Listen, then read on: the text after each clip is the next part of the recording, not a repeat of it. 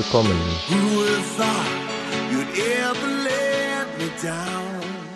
Zur neunten Ausgabe des Running Podcast. Mein Name ist Thomas und die neunte Ausgabe wird im Grunde genommen auch die Sommerpause des Podcasts beenden.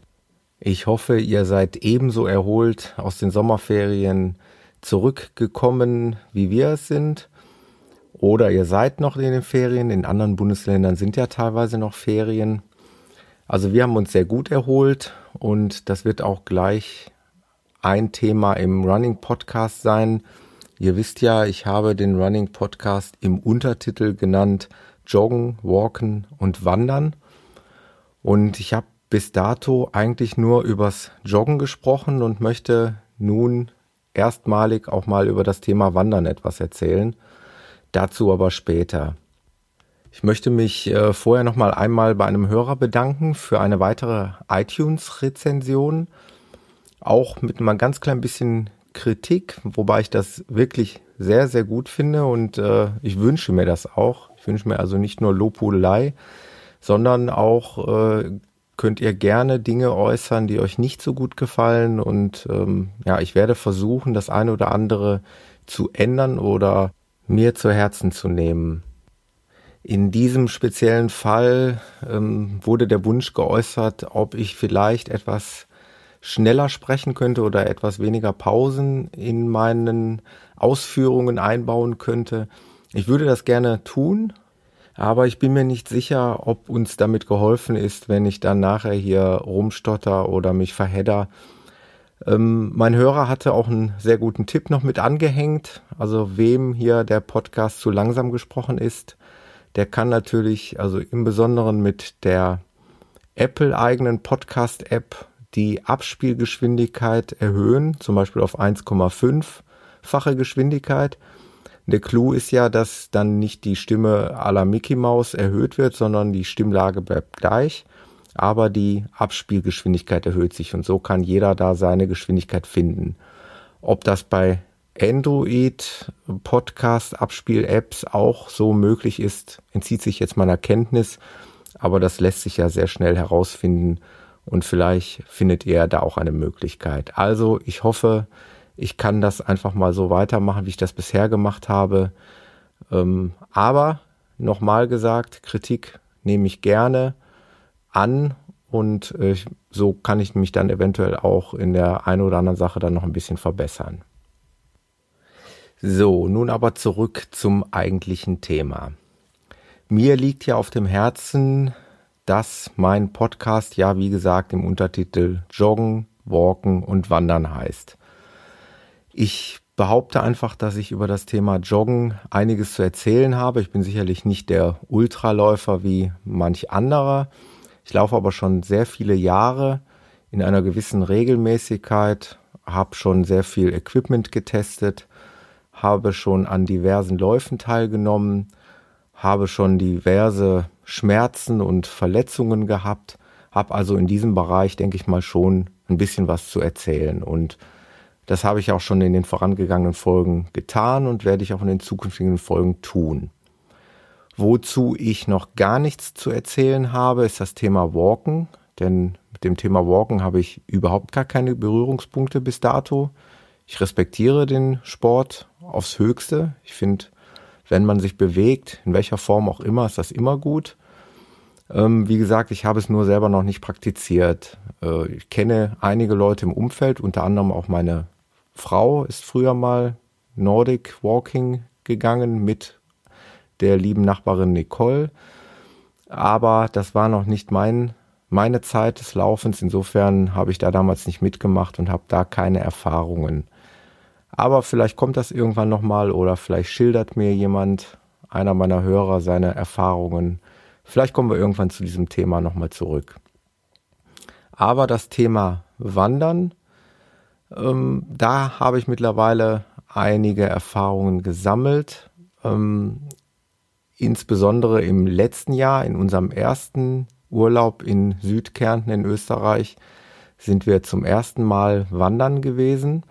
Allerdings äh, in einer recht hanebüchenen Vorbereitung, nämlich im Grunde genommen gar keiner Vorbereitung. Das entstand so aus dem Zufallsprinzip und das hat sich dann eigentlich auch gerecht, wenn man versucht, einen Gipfel eines Berges zu besteigen, ohne die entsprechende Ausrüstung. Also wir hatten schon ja, Art Wanderschuhe an, aber wir waren im Grunde genommen zu minimalistisch ausgestattet, mit zu wenig Kleidungsstücken, mit zu wenig Getränken, so dass wir da im letzten Jahr im Grunde genommen noch vor dem Gipfel abbrechen mussten und äh, das Thema Wandern dann erstmal erledigt war. Nun sind wir dieses Jahr wieder nach Südkärnten gereist, wieder an den Kloppeiner See und äh, haben uns dann wieder fest vorgenommen, eine Bergwanderung vorzunehmen und haben uns da dieses Jahr den Hochobier ausgesucht. Im Grunde genommen haben wir uns einen nicht so schönen Tag ausgesucht, weil wir auch in den Sommerferien schon ja gerne die Badetage ausnutzen und ähm, jetzt hatten wir mal nicht so schönen Tag. Wir waren ja gut vorbereitet. Wir hatten also dieses Jahr viele Kleidungsstücke mit für alle Eventualitäten. Wir haben alle einigermaßen gute Lauf- bzw. Wanderschuhe. Und wir haben diesmal auch reichlich Getränke mitgenommen. Also der Hochobier sollte es sein, zu erreichen über den Ort Bad Eisenkappel. Der ist so etwa auf 500 Höhenmetern gelegen. Da fährt man also mit dem Auto hin. Und dann muss man da im Prinzip ähm, auf eine asphaltierte Mautstraße, auf die Alpenstraße Hochobier. Die muss man dann eben mit 6 Euro bezahlen. Das ist ja relativ human. Und dann hat man im Prinzip als ambitionierter Autofahrer schon den ersten Spaß von diesen rund 500 Höhenmetern zu der Eisenkappler Hütte auf rund 1500 Meter zu fahren. Also sprich 1000 Höhenmeter mit dem Auto über eine geschlängelte ja, Alpenstraße. Macht schon Spaß, ist schon das erste aufregende Nervenkitzel. Und dann waren wir eben an dieser Eisenkappeler Hütte angelangt. Im Grunde genommen nicht so touristisch überlaufen wie vielleicht andere mm, Berge. War relativ wenig los an dieser kleinen Hütte. Und im Grunde genommen gab es auch nur eine Bergwanderroute, die ausgeschildert war, eben hoch zum Hochobier, der ja im Gipfel auf etwa 2140 Metern liegt. Also eine geführte Strecke wurde ausgeschildert mit einer äh, Dauer von etwa anderthalb Stunden. Also wir waren gut ausgestattet, haben uns im Prinzip nach dem Zwiebelprinzip gekleidet, T-Shirt, langärmeliges Oberteil und noch eine Regen- bzw. Windjacke im Rucksack. Im Rucksack befanden sich circa drei Liter Wasser, also hatten wir auch genug dabei und noch ein bisschen was zu essen. Und so haben wir uns dann auf den Weg gemacht und hatten dann auch viel Spaß beim Aufstieg eben zum Hochobier. Was wir als Laien dann getan haben, ist, wir haben uns in der Tat ein bisschen verlaufen. Wir haben an einer bestimmten Stelle leider unabsichtlich den Stieg hinauf zum Hochobier verlassen, haben uns da aus Versehen an einem naturkundlichen Rundwanderweg orientiert und sind da ein bisschen vom Weg abgekommen. Dazu kamen dann noch Weiden, wo die Kühe geweidet haben mit den entsprechenden Glockengeläute. Das hat dann unsere Tochter auf den Plan gerufen. Das zieht natürlich magisch an und dann sind wir eben dorthin gelaufen und ja, das End vom Lied war dann, dass wir uns ein bisschen verlaufen haben, haben dann auf ja so eine Art Alm, so eine Art Almöhi getroffen, würde ich ihn mal bezeichnen, der uns dann zwar etwas ähm, hart mitgeteilt hat, was wir denn dort zu suchen hätten und wir wären ja völlig falsch und dann haben wir ihn dann eben gefragt, wie wir dann wieder auf den Stieg kämen und das war gar nicht so weit weg. Wir sind also hinter der Hütte dieses Almöis einen kleinen Weg gegangen, mussten einmal über so einen Stacheldrahtzaun klettern und waren dann wieder auf dem entsprechenden Stieg hinauf zum Hochobier. Haben ihn dann auch irgendwann erreicht, waren ganz stolz, dass wir das Gipfelkreuz erreicht haben, haben dann entsprechende Prozedur durchgezogen, haben uns also in diesem, ich nenne das einfach mal Logbuch eingetragen, welches in einer Silberkiste dort am Gipfelkreuz verborgen war. Haben ein bisschen Rast gemacht, haben die leider nicht vorhandene Aussicht genossen oder eben nicht genießen können. War also relativ wolkenbehangen. Wenn man so ein bisschen verweilt ist, dann sind auch schon mal so ein paar Wolkenfelder vorbeigezogen und man hat kurze Zeit ja so ein bisschen was erhaschen können von der Aussicht. Aber war insgesamt wirklich ein sehr, sehr schönes Gefühl, dort oben am Gipfelkreuz zu sein. Irgendwann haben wir uns dann wieder auf den Abstieg gemacht und ich muss feststellen, dass gerade der Abstieg im Grunde genommen noch schwieriger zu bewältigen ist als der Aufstieg ähm, weil man ja eben beim Abstieg auch immer permanent abbremsen muss und diese Stiege hinauf zu so einem Gipfelkreuz sind ja meistens geschotterte Wege, ja, die mit mehr oder weniger großen Steinen gesät sind. Also man kommt auch sehr schnell ins Rutschen oder besser gesagt, man rollt auf diesen Steinen und äh, mir ist es da das eine oder andere Mal passiert, dass ich so leicht weggerutscht bin. Mm, am Ende im Fazit dieser Wanderung würde ich gerne nochmal auf die Ausrüstung eingehen. Also da müsste ich persönlich definitiv noch ein bisschen aufrüsten. Also jedenfalls der Abstieg war da natürlich entspannt. Wir wussten mittlerweile, wo wir den Fehler beim Aufstieg gemacht hatten. Ich hatte also meine Rantastic-App ähm, sowohl beim Aufstieg als auch beim Abstieg mitlaufen und konnte dann anhand der Karte diesen Schnittpunkt sehen, wo wir beim Hinweg eben vom Weg abgekommen sind. Das war also nochmal recht interessant zu sehen. Wenn man sich mit dem Thema Wandern ein bisschen auseinandersetzt und sich im Vorfeld da informiert, dann kann man sich auch ähm, vorher ein bisschen über Wanderzeichen informieren. Denn auch bei solch einer Bergwanderung, wie wir sie erlebt haben, sind also farbige Kennzeichen ja alle paar Meter an Felsen oder Bäumen oder wie auch immer angebracht, so dass man eigentlich den Weg nicht verlieren kann. Da sollte man sich vielleicht vorher im Vorfeld, wenn man sich das vornimmt, einmal kundig tun und ähm, dann weiß man auch, was das für Zeichen sind und was die dann eben auch entsprechend bedeuten.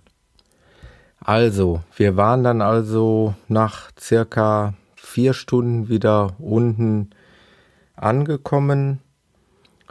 Ähm, wenn ich das jetzt hier die Werte in meiner Runtastic-Aufzeichnung ablese, also wir sind ungefähr in Anführungszeichen nur acht Kilometer gewandert, ähm, sind bergauf circa 580 Meter gelaufen und bergab circa 587 Meter. Und ja, maximale Höhenmeter erreicht circa 2100. Ja, das sind so die groben Eckdaten dieser Wanderung. Wie gesagt, ich bin sie gelaufen mit meiner Frau und meiner Tochter. Die Tochter war im Vorfeld gar nicht so begeistert über so eine Wanderung. Es hat sich aber dann während der Wanderung sehr schnell geändert.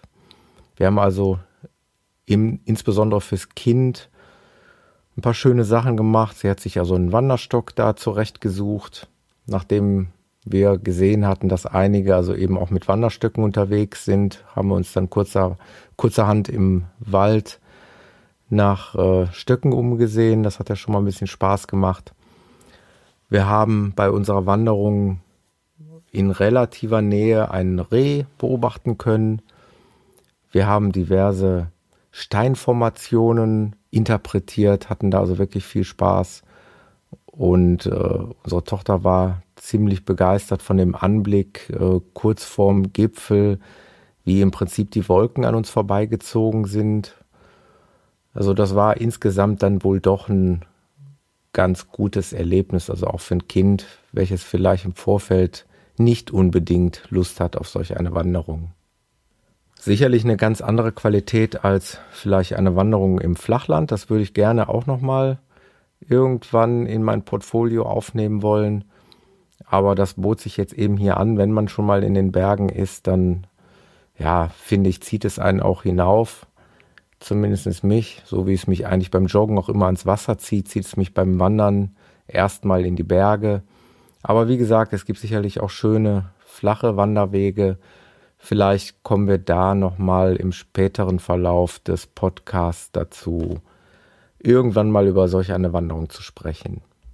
Also, was ist nun das Fazit? Das Fazit ist, wir haben uns dieses Jahr gut vorbereitet, gerade kleidungstechnisch. Wir haben also alle Register gezogen. Wir haben auch zum Schluss unsere äh, Wind- und Regenjacken angehabt.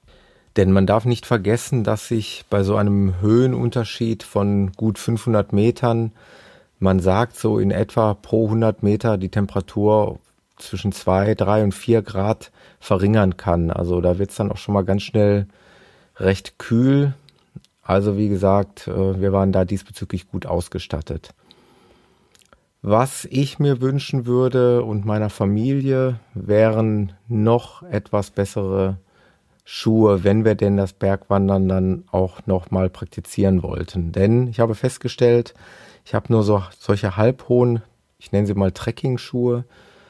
Äh, ich bin also wirklich das eine oder andere Mal förmlich weggeknickt, gerade auch beim, beim Abstieg, ausgerutscht auch. Und äh, ja, da gibt's natürlich dann eben entsprechend besseres Schuhwerk, welches deutlich besser geeignet ist. Und das ist nicht zu unterschätzen, denn das ist eigentlich die ich will nicht sagen Lebensversicherung, aber das ist die, der Schutz, der einen dann eben vor einem Sturz schützt und äh, da sollte man, glaube ich, nicht, nicht zu wenig investieren. Wie gesagt, selbstverständlich sollte es sein, genug zu trinken mitnehmen, denn man weiß nie, wie so lang so eine Wanderung geht. Wenn man sich dann wie wir auch mal noch so ein bisschen verläuft oder wie auch immer oder sich länger oben am Gipfel aufhält, dann kann das Getränk dann irgendwann unter Umständen auch schon mal knapp werden. Also genug zu trinken mitnehmen, vielleicht auch noch ein bisschen was zu essen. Und dann sollte das eigentlich ausreichen, um nach vier Stunden nicht völlig verdurstet oder ausgehungert wieder unten anzukommen. Denn man darf auch nicht unterschätzen, gerade solch eine Bergwanderung ist im Prinzip schon eine sportliche Höchstleistung. Also gerade der Aufstieg ist schon mit einiger Anstrengung zu bewältigen, weil es stetig und permanent bergauf geht, kaum Verschnaufpausen, kaum ja gerade Strecken, gerade mal die Traversen vielleicht zwischen zwei ähm, Hügeln, die sind dann schon mal relativ eben, aber ansonsten geht's in aller Regel doch immer wieder bergauf. Wie gesagt, ich bin in, im Grunde genommen in diesem Bereich selber noch Anfänger. Ich weiß nicht, ob ich jetzt noch was ganz Wichtiges vergessen habe. Aber das äh, hat mir eigentlich in diesem Jahr gezeigt, dass man so im Grunde genommen mit dieser Ausstattung schon ganz gut klarkommt. Wenn man sehr ambitioniert ist, dann denke ich mal, wird dem da auch keine Grenze gesetzt sein und dann kann man da eben auch noch weiter aufrüsten. Aber das wollte ich euch nur erzählt haben. Das war also unsere zweite Erfahrung mit dem Wandern, die also schon deutlich besser äh, verlaufen ist als noch im letzten Jahr der erste Versuch. Und ja, vielleicht kommen wir dann in den nächsten Jahren zu weiteren Wanderungen. Davon werde ich dann gerne hier berichten. Also Thema Wanderung jetzt erstmal abgeschlossen. Wie gesagt, wir waren in Kärnten in Österreich zum zweiten Mal, eben am Klopp einer See. Das ist ja, so sagen sie selber, der wärmste Badesee Europas. Ich habe auch dieses Mal wieder meine Laufschuhe mitgehabt. Das würde jetzt hier nochmal den Running Podcast Folge 6 Streifen Laufen im Urlaub. Habe ich natürlich auch dieses Jahr wieder praktiziert. Mit wachsender Begeisterung eben früh morgens. Hier jetzt weniger aus irgendwelchen Gründen der Liegenreservierung, wie man das ganz gerne mal in einem Pauschalurlaub macht. Das war nämlich hier nicht nötig. Also an unserem Badesteg waren immer genügend Liegen frei und ohnehin nicht so ein Gedrängel wie äh, jetzt in solch einem Pauschalurlaub in solchen Touristenhochburgen. Aber ich habe trotzdem genossen, morgens um 7 Uhr auf der Laufpiste zu sein. Die Runde einmal um den See betrug fünf Kilometer.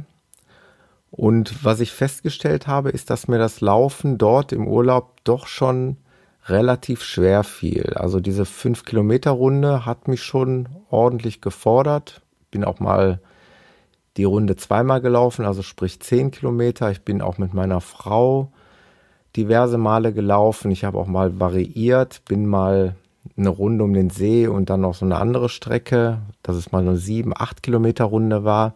Aber es fiel mir alles in allem relativ schwer und ich habe mir dann nachher Gedanken darüber gemacht, warum das wohl so war. Ich habe eigentlich nur eine Erklärung gefunden, ob es dann wirklich so ist.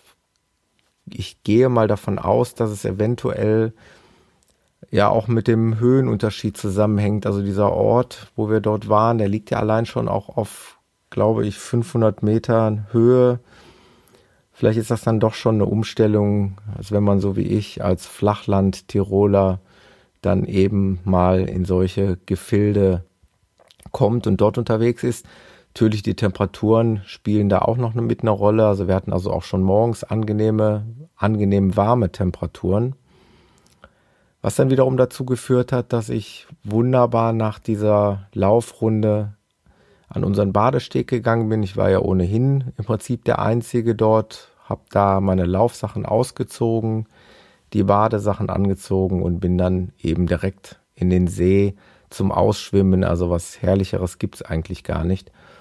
Und ja, das kann ich nur jedem empfehlen. Nochmal in Anlehnung an die sechste Ausgabe Laufen im Urlaub. Nehmt eure Laufsachen mit. Das ist ja jetzt wirklich kein großes Problem, Laufschuhe und ein paar Laufshirts in den Koffer zu bekommen. Sollte man eigentlich immer hinkriegen und es lohnt sich. Es ist eine körperliche Ertüchtigung. Man startet viel wacher in den Tag und man weiß, man hat etwas für sich getan und im Übrigen sieht man noch was von der Umgebung. Es hatte bei uns jetzt noch den Charme, dass ich also bei meiner Laufrunde immer an einer Tauchschule vorbeigelaufen bin und wir haben halt noch nie getaucht.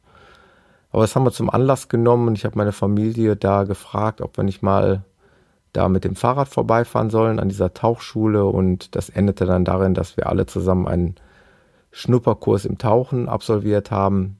Wie gesagt, wenn man da jetzt nicht unbedingt vorbeijoggt oder mit dem Fahrrad vorbeifährt, kommt man vielleicht nicht auf solche Ideen. Also, man sieht auch viel beim Laufen. Man hat die Augen überall und registriert eigentlich alles, das, was sehenswert ist. Und man sieht auch mal den See aus einer ganz anderen Perspektive.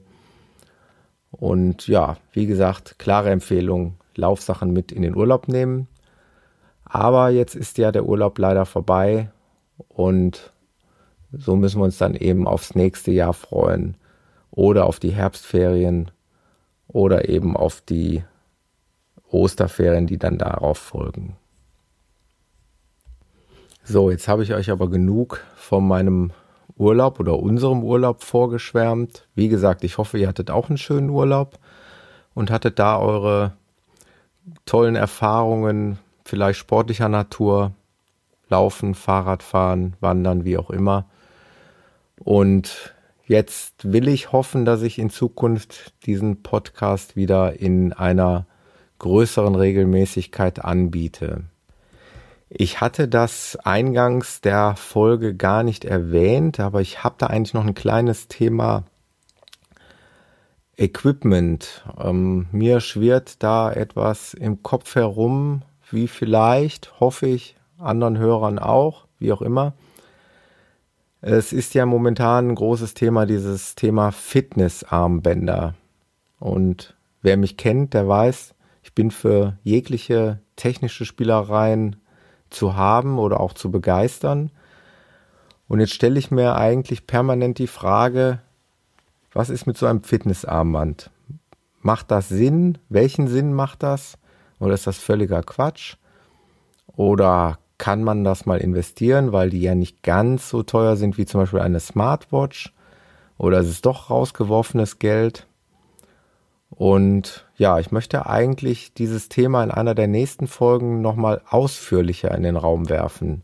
Denn es gibt ja mittlerweile viele Fitnessarmbänder auf dem Markt. Gerade erst hat ja meine favorisierte Lauf-App, also die Firma Rantastic, ihr Fitnessarmband auf den Markt geworfen, das Orbit. Aber es gibt ja auch noch äh, von verschiedenen anderen Herstellern ähm, Fitnessarmbänder, wie zum Beispiel das Samsung Gear Fit oder das Garmin Vivo Fit und so weiter, wie sie alle heißen. Man nennt diese Fitnessarmbänder ja auch Aktivitätstracker oder wie auch immer. Ja, die Frage ist einfach, möchte ich all das aufzeichnen, was ich über den Tag so tue? Oder was ja noch viel fragwürdiger ist, möchte ich solch einen Fitnessarmband auch über Nacht tragen? dass es meine Schlafgewohnheiten aufzeichnet, so wie zum Beispiel das Neurorantastic Orbit dies tut. Möchte ich das alles oder möchte ich das nicht?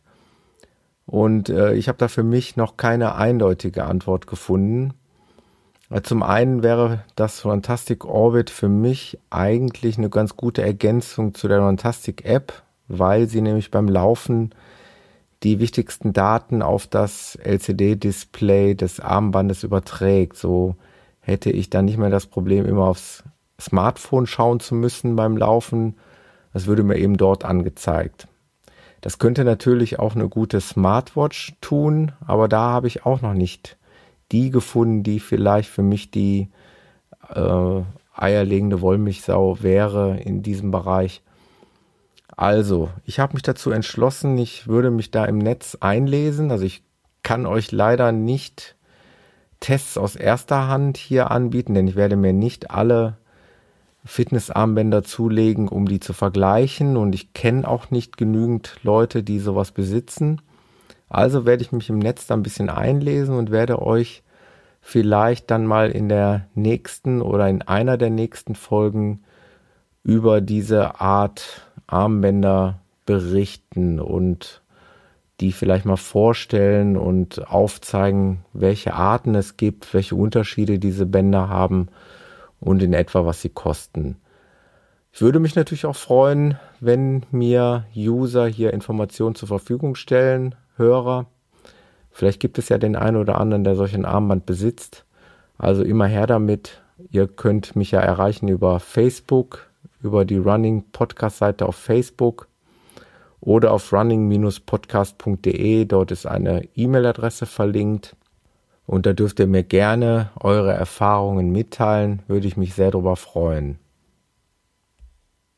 So, jetzt bin ich eigentlich schon wieder in den Bereich gekommen, den ich eigentlich ungern überschreiten möchte. Ich möchte euch also nicht hier mit einem Podcast größer 30 Minuten quälen, ich weiß nicht, wie die einzelnen Hörer das so sehen, aber ich höre ja auch sehr gerne Podcasts und ich schrecke immer zurück vor Podcasts, die irgendwie anderthalb Stunden oder zwei Stunden gehen. Solange habe ich eh nie Zeit zu hören und wenn ich es im Bett mir anhöre, dann schlafe ich eh dabei ein oder wie auch immer.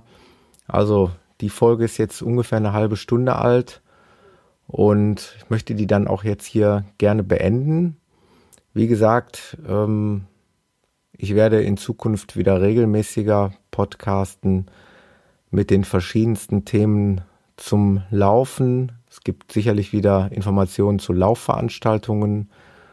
Vielleicht das ein oder andere Teilchen, was ich mir da neu zugelegt habe. Vielleicht kommen mal wieder Schuhe hinzu oder anderes Equipment. Und vielleicht gibt es auch noch das ein oder andere Thema, was mir dann einfällt. Also, ich würde mich freuen, wenn ihr auch beim nächsten Mal wieder dabei seid. Ich wünsche euch einen schönen Start in die, sage ich mal, Nach-Sommersaison. Und ja, ich verbleibe mit lieben Grüßen, euer Thomas.